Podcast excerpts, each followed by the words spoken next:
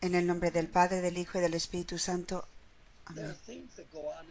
Hay cosas que van, que ocurren en nuestra vida, dice el, el Padre Ron, que solamente podemos verlo con el espejo retrovisor.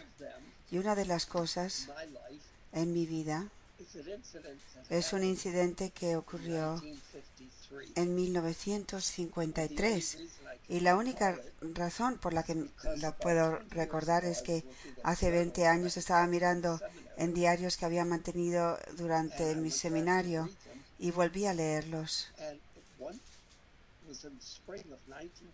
Y, uno era en el 1953 y escribí en mi diario en ese día en particular. Había leído mucho de una devoción a la Divina Misericordia. Y pensé en mi, en mi diario, tengo un sentido de que lo que leí hoy va a tener una parte importante en mi vida y más tarde en parte de mi vida. En 1953, yo no sé lo que estaba leyendo, pero en, en 1953 la devoción a la Divina Misericordia ya había sido condenada, eh, enseñada por Santa Faustina por el Vaticano. Así que no sé si había leído algo que antes había sido condenado, no, no, no, no, no lo sé, pero sé que tengo un sentido de que de una futura predestinación de este, con este tema. Y todo llegó a ocurrir que, que tuve esta gran conexión desde Cracovia, viviendo allí, en la capilla de Santa Faustina. Ahí me encontré con Juan Pablo II. Todas esas cosas unidas me llevaron a la vida y al conocimiento de la divina misericordia. Recientemente he tenido experiencias que he vuelto a tener y empecé a tener un sentido.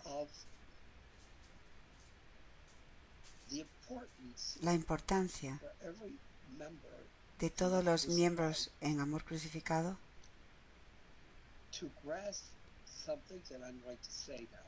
para captar algo que les voy a decir ahora. Que la devoción a la divina misericordia no está separada como, como yo he pensado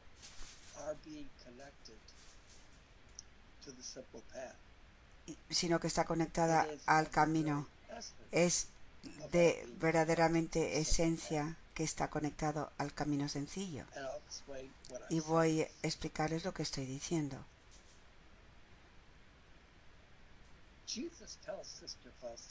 Jesús le dice a, Sister Faustina, a, la, a Santa Faustina, que uno de sus grandes atributos es la misericordia y que nunca nunca podemos llegar a, incluso conocer con toda nuestra vida cuán grande es su misericordia. Si este atributo define quién es Él, entonces, cuanto más absorbamos esta misericordia en nuestras vidas, más plenamente nosotros vamos a ser la persona que se hace una con Cristo. Sufre, lo, todo conmigo, no sea, sufre todo conmigo no siendo dos, sino uno en mi sacrificio de amor. No podemos sufrir y vivir con Él sin estar cubiertos por dentro y por fuera por este atributo de la misericordia.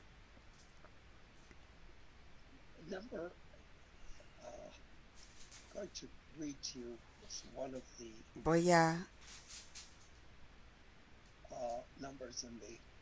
voy a leerles uno de los números en el diario. En el número 50.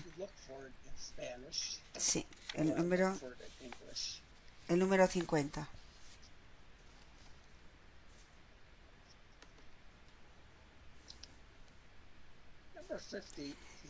En el número 50 dice, deseo que los sacerdotes proclamen esta gran misericordia que tengo a las almas pecadoras. Que el pecador no tenga miedo de acercarse a mí. Me queman las llamas de la misericordia. Deseo derramarlas sobre las almas humanas.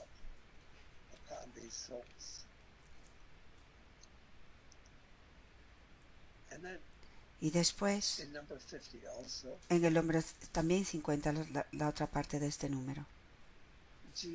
Jesús se quejó conmigo, le dice a Santa Faustina con estas palabras. La desconfianza de las almas desgarra mis entrañas aún más me duele la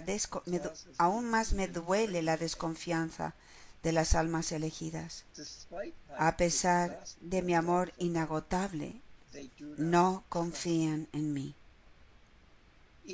Ni siquiera mi muerte ha sido suficiente para ellas. Hay de las almas que abusen de estos dones de ella. La desconfianza de un alma elegida me causa aún más dolor, dice el Señor.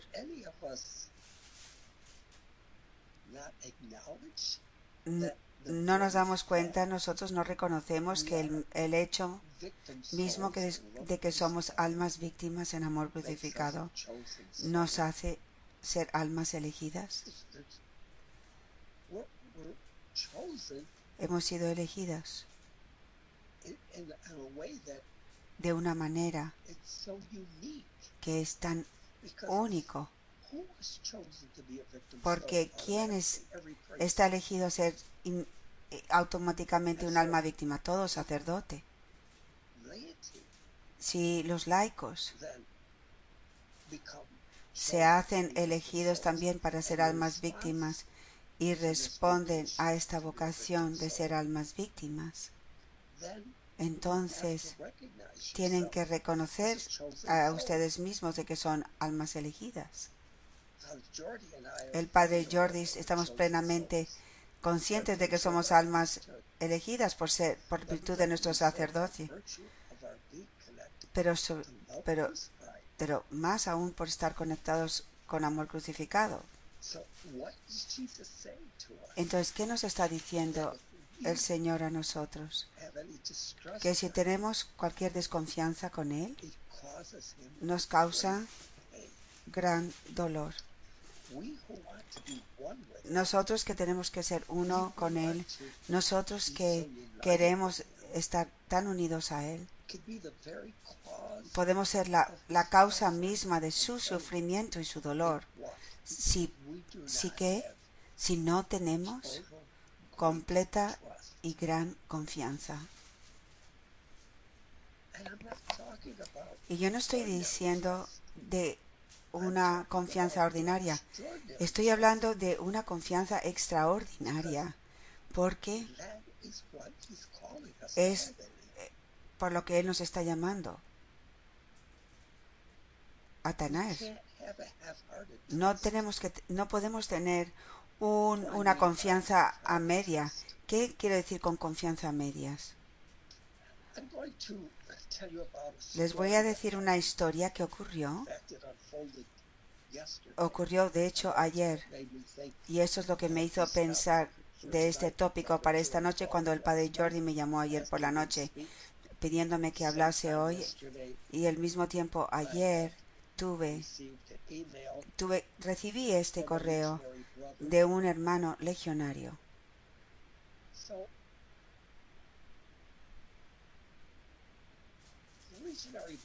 Este hermano legionario y yo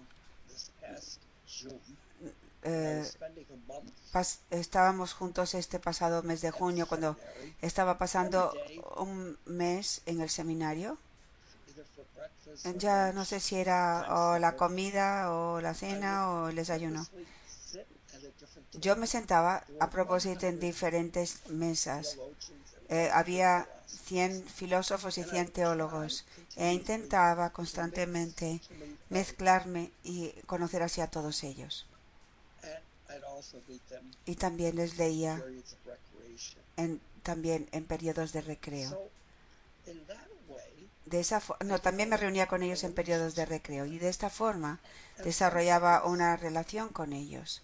Y algunas veces, porque se sentían que yo tenía el corazón de un abuelo para ellos, entonces me pedían hablar conmigo, se abrían conmigo de sus vidas personales, me hablaban de sus vidas personales.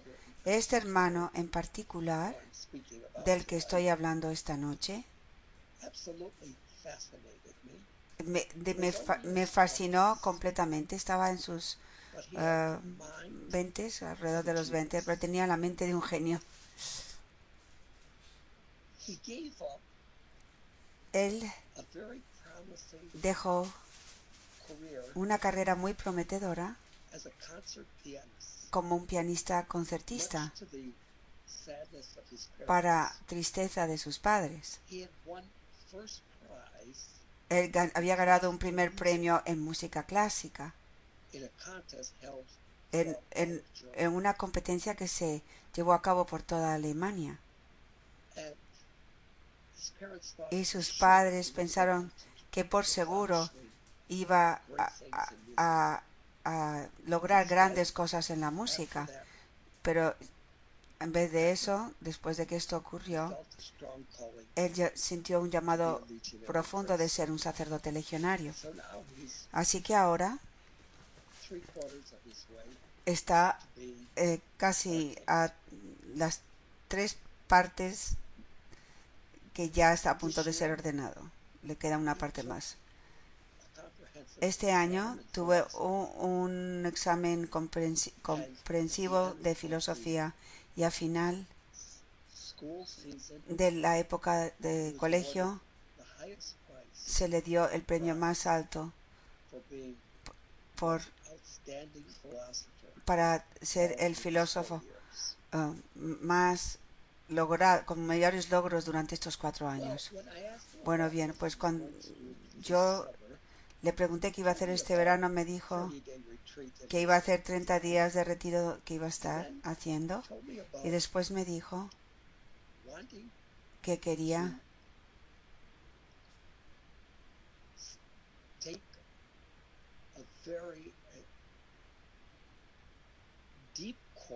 quería tomar un curso muy profundo de francés en una universidad en París y que iba a necesitar y tenía que reunir unos 900 euros, casi unos mil dólares, para poder tomar ese curso y que iba a tener que hacer eso por su cuenta. Así que le dije que iba a orar por él para que se diera. Pero también le dije que también buscase si era la voluntad de Dios, si era lo que Dios quería que ocurriese. Entonces un día, tengo aquí el día, creo que fue el 29 de agosto,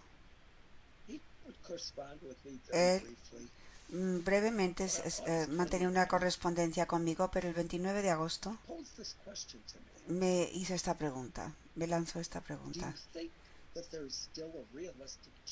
¿Piensa que hay una, una oportunidad realística de lograr este dinero para la beca? Para... Yo me fui a, a dormir esa noche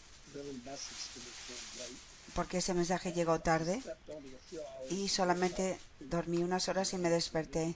Inmediatamente eh, me tuve que despertar y contestarle. Y esto es lo que le escribí, lo, lo, lo guardé.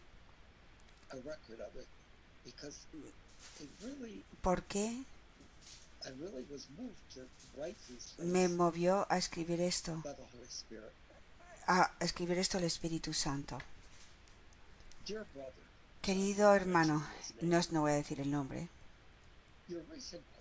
Tu pregunta reciente que me has hecho, si pienso que todavía una oportunidad realística, real, me, me hizo darme cuenta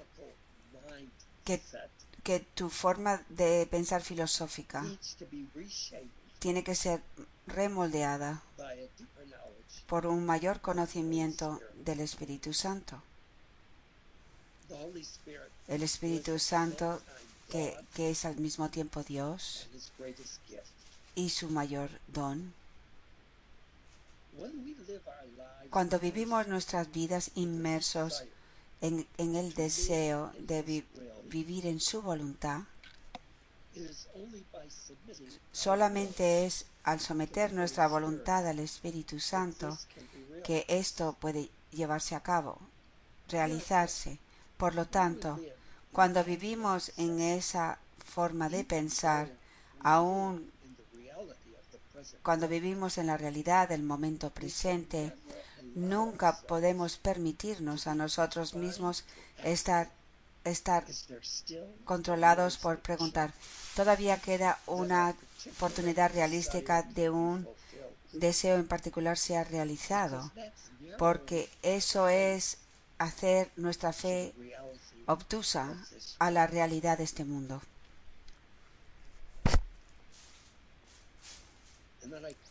Y después cité algo que está en la Biblia. No pudo hacer milagros allí porque tenían poca fe. Uno de los evangelistas escribió esto acerca de Jesús en, en su experiencia en Nazaret. No podía hacer milagros allí porque tenían poca fe.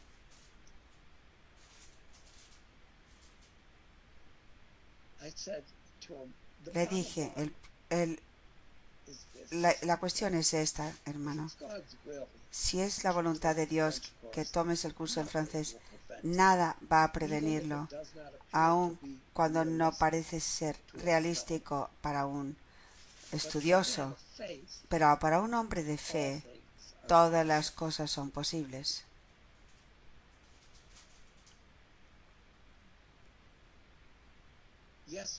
Ayer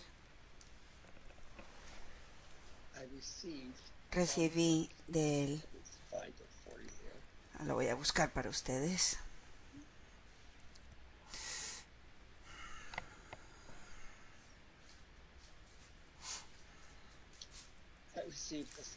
Recibí este mensaje. Padre Ron, ¿cómo estás? No, te puede, no, se, no se puede imaginar lo que me ocurrió. Hoy por la mañana, en la Universidad del Ateneo me notificó que van a, pagar por, por, mi curso en francés. Y, fue, y vuelo mañana. Es sorprendente. Como usted dijo, tenemos que abandonarnos completamente a las manos de Dios, en, los, en las manos de Dios. Dios quería educarme a mí y para que le confiara en Él. El día que recibí la respuesta, ni, ni siquiera, no, el día justo antes, ni siquiera una semana antes, el día antes. Así que el dinero está cubierto.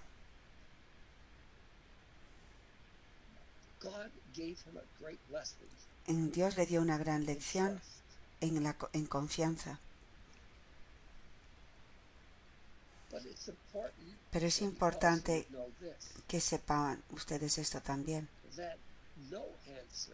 Que cuando no se tiene respuesta o una respuesta que no queremos, también es una respuesta de Dios si confiamos en Él. En otras palabras, confiar en Dios no significa que todo tiene que funcionar de la forma que queremos. Es como entonces convertiríamos a Dios en una broma, en un mago, en como si fuera un, un genio que, que toca las cosas y hace lo que lo convierte en lo que quiere. Dios sabe lo que necesitamos para que nosotros podamos ayudar a otros. Dios no nos da dones para nosotros. Así que incluso este don de este hermano que tuvo la experiencia de estudiar francés eh, va a ser para otros, no para él. Y esto eso sí lo entiende. Pero lo que estoy intentando llegar al punto y decirnos a nosotros ahora, cada uno de nosotros tiene que constantemente estar chequeando el barómetro, el pulso de nuestro estado de confianza. Qué profundo y, y, y hondo y sinceramente confiamos en Jesús. Yo tuve este año, experimenté este año. La caída más grande que, que, podría, que puedo recordar.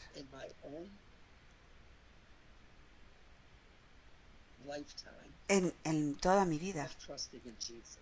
Eh, de confiar en Jesús. Y me he estado arrepentiendo desde ese momento en algo tan pequeño, tan insignificante. Pero, sin embargo, era algo que yo permití que, que me pasara, que nunca debería haberlo permitido. Nunca hubiese permitido de, de desconfiar a Dios ni siquiera un segundo en nada. Así que, ¿en qué área este año yo fallé? ¿En qué área desconfié? No sé si he compartido esto con ustedes, quizás lo he hecho, quizás no. Cuando, el grupo de amor crucificado estaba en México este año para la beatificación de Conchita. Yo me estaba quedando con los hombres consagrados en la casa de, de, los, de los consagrados. Y yo ya me había hecho la idea, había decidido que no iba a intentar siquiera ir a la beatificación, pero que lo iba a ver en televisión. Y los hermanos, por supuesto, arreglaron para que yo lo pudiera ver en su televisión y algunos de ellos incluso se quedaron conmigo para, para verlo también. Ese era mi plan. Y esto lo hice por varias razones y yo sabía que era lo que Dios quería que hiciera. Pero ¿en qué fallé yo en mi confianza? Yo tenía esta preocupación horrible, esta ansiedad de todas las personas en amor crucificado que iban a la beatificación de Santa Faustina. De, de, de Conchita, quería decir. Yo le traduje. ¿Cuál eran las, las dudas y la ansiedad que sentía? Primero, era un tipo de beatificación un poco desordenada porque no había tickets. Generalmente para toda beatificación hay tickets que se imprimen y algunos grupos tienen tickets para tener algunos sitios. Eso no existió en esto, porque yo había me había acercado a todos los ángulos para intentar sorprender al grupo con tickets. Lo que yo me imaginé es que el autobús iba a llegar allí y, y, después el grupo iba a estar en estado o, o la lluvia o bajo el sol por durante horas porque no tenían asientos y, y las, lo que había disponible era muy limitado. Así que lo único que podía imaginarme era el, todo lo, la incomodez que iban a sentir todos tanto que le dije a uno de los hermanos consagrados a ir a Costco. Tienen una, una tarjeta de Costco que me dejaron usar y compré las cajas y cajas de botellas de agua que em, llevé antes de tiempo al grupo. Y les insistí que llevaran esta agua porque y no iban a ser capaces de comprar agua. Y cuántas eh, tantas horas iban a estar allí yo solo lo sabía ni por un minuto. Creí lo que vi en televisión. Estaba viendo la televisión. Y, y, grité, se me, me quedé boquiabierto. Ahí en las primeras filas prácticamente de la basílica estaba Lourdes y, un grupo de, de amor crucificado. En otra parte de la basílica estaban otros miembros de amor crucificado. Cada uno de ellos que se subió en ese autobús llegó a esa basílica y tenía asientos. Sabemos que es gracias a las mujeres consagradas que habían ido muy, muy temprano, de madrugada, horas antes que nosotros, y reservaron unos asientos como forma de demostrarnos su cariño, su amor y, agradecimiento para el gran retiro que, que tuvieron. Pero mi parte de la historia, ¿qué es? Yo desconfié en el amor que tiene por nuestra comunidad. Y yo estaba completamente convencido inmediatamente después, eh, casi agradecido por esta oportunidad de confesar, de confesar mi culpa, de no confiar que Dios en su gran amor por la comunidad le dio a cada uno de ustedes un lugar hermoso para estar presentes en la beatificación.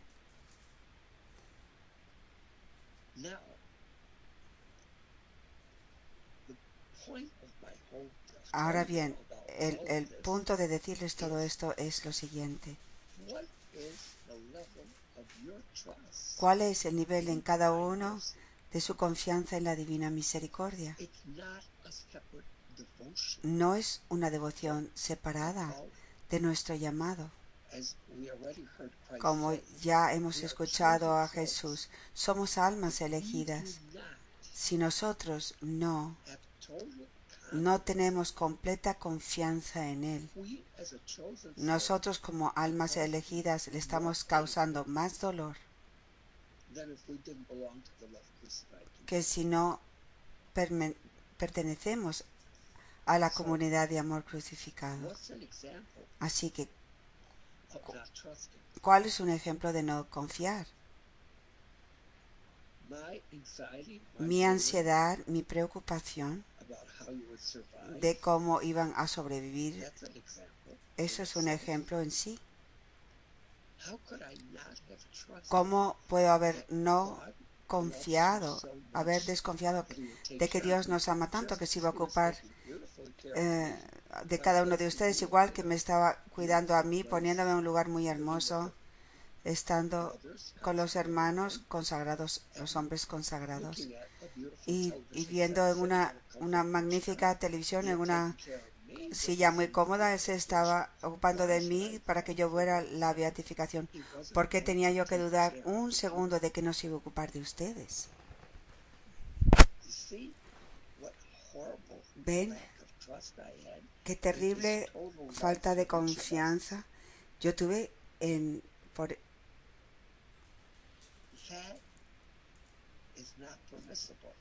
esto no es algo permisible. Dios nunca permita que yo pueda dudar ni en lo más pequeño su amor. De nuevo, el entendimiento de su misericordia tiene que ser más allá del ordinario. Es por eso que ni siquiera es permisible para nosotros de mirar poco a poco el diario de Santa Faustina. Hay que observar ese libro, y lo he dicho antes, pero ahora lo estoy diciendo tan fuertemente. Porque estoy tanto más convencido de la importancia de, de, ser misericordiosos y entender su misericordia para que nosotros como almas elegidas podamos tener completa confianza y abandono en Él. Y eso solo puede venir eh, leyendo el diario, porque en el diario vemos la lucha que, que a Faustina se le permite sufrir antes de que ella empiece a captar el significado y el entendimiento de, de su gran atributo de misericordia. Empezamos a ver cuánto está dispuesta ella voluntariamente a sufrir con él. Así que esta devoción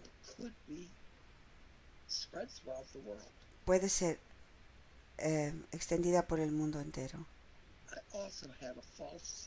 También tuve un falso sentido acerca de esto. Yo realmente pensé, ah, debido a que todos los papas hablaron de la divina misericordia y los milagros, de la divina misericordia, toda la devoción que hay a la divina misericordia ahora en el mundo. Yo tenía realmente un sentido de que las personas iban a empezar a captarlo. Pero no. Lo siento. No, no es que yo sea pesimista, es que empecé a ver la realidad es que la gente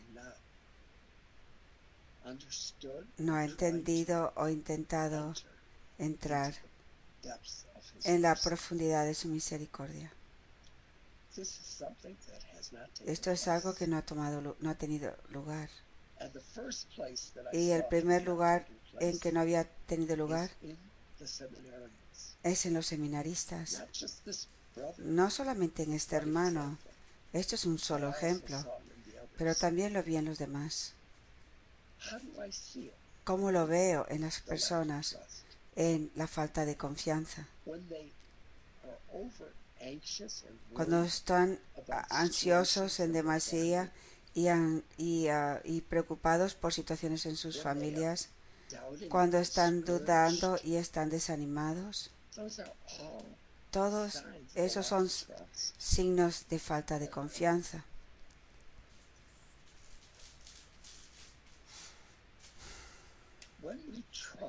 Cuando nosotros confiamos, tenemos que abandonarnos en lo que pueda pasar.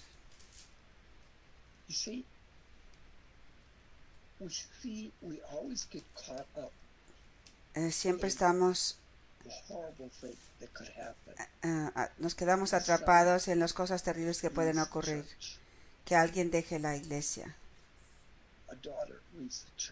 Que, que una hija deje la iglesia y, y pensamos en ellos como alma perdida.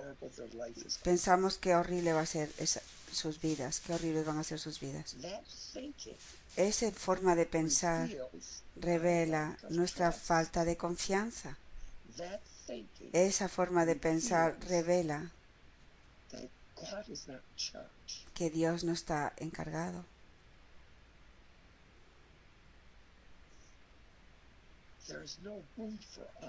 No hay espacio para que nosotros tengamos nada, sino paz y alegría en cada situación mala que nos ocurra.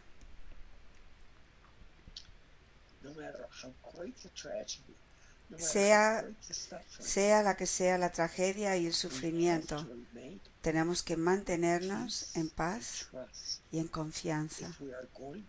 si vamos a a poder captar la mirada de Jesús y no la ira de Jesús. Si vamos a vivir en el amor de Jesús, esa es la única forma de hacerlo. Si vamos a, a sufrir con Jesús, solo podemos sufrir con Él si somos misericordiosos como Él es. Porque sufrir sin, sin ser misericordiosos y confiados es ser un santo falso.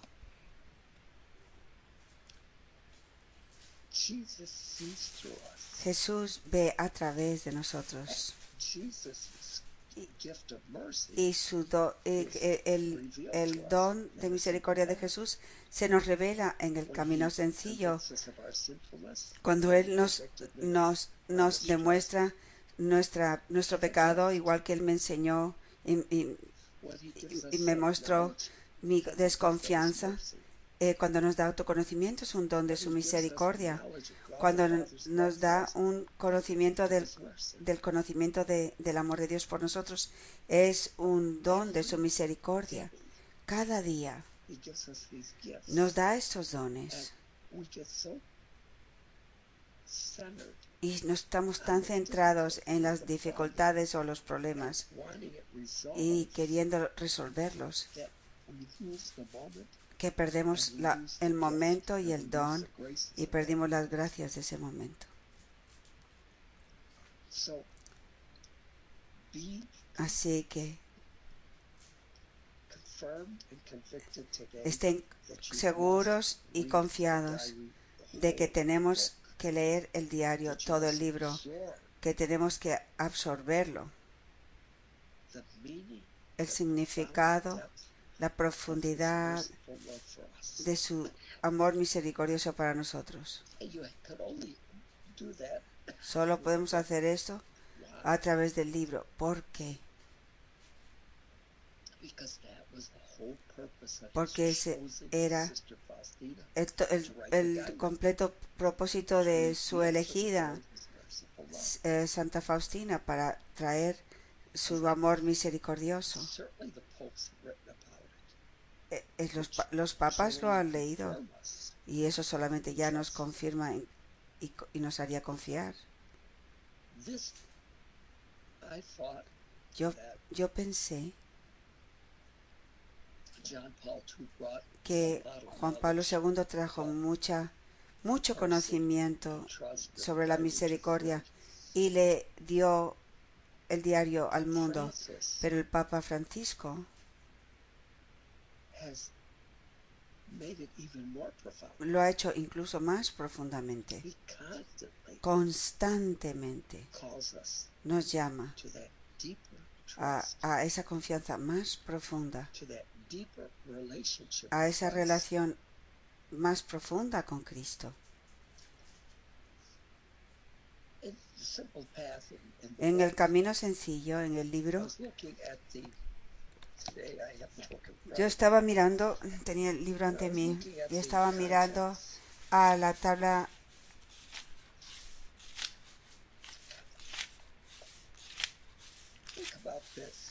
o sea, todo lo que hay en el libro en el Sagrado Corazón de Jesús, en la purificación del Sagrado Corazón. El, primer clavo, el segundo clavo.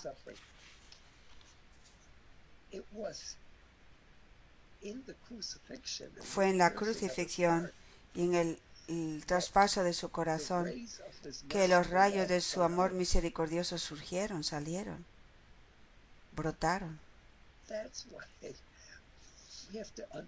Por eso tenemos que entender que profundamente este atributo está conectado con nosotros ser víctimas de amor. No es una devoción separada. Y es algo que, eh, que acabo de, de realmente llegar a, a, tocar en estas últimas semanas. Me ha venido gradualmente porque incluso yo tenía esta idea. Muy bien, yo puedo hablar de su misericordia, soy un apóstol de su misericordia y ahora tenemos amor crucificado. No, eso es ridículo. Este atributo tiene que ser parte de, de mí porque es la única manera que puedo reflexionar la ternura de Cristo, que habla de ser tierno, de, de, amar a aquellos que son más difíciles de amar. Nada de esto es posible si no tengo completa confianza en su amor misericordioso.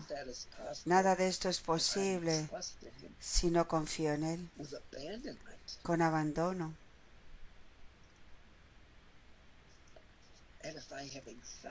Y si tengo ansiedad o miedo, eso no es confiar.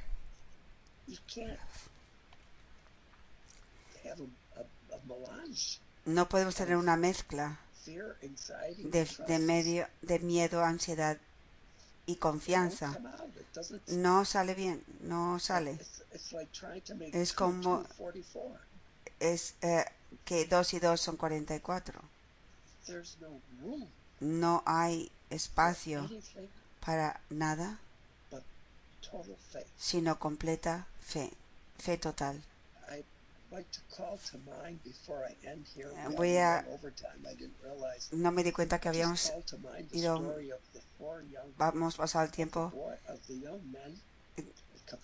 De, quería hablar del, del joven en Cafarnaún que le llevaban su cuerpo en una camilla y lo bajaron por el techo para llevarlo ante Jesús. Y saben, eso es la imagen más hermosa, porque Jesús lo primero que dice es, lo que le había movido profundamente era la gran fe y el amor. Y él los llamó jóvenes, es posiblemente eran adolescentes. Y él hizo todo este, eh, hicieron todo este, este esfuerzo para bajar a este paralítico, el amigo de ellos, por el techo, para que Jesús lo pudiese ver y sanarlo. Ellos creían que iba a pasar. Ellos solamente tenían que abrir el techo y llegar a Jesús. Eso es lo que fue tan complaciente para Jesús. Su fe en Él, su confianza en Él. Eh, fue algo muy fácil para Jesús curar a ese hombre debido a la gran fe que tenían. Buenas noches y que descansen.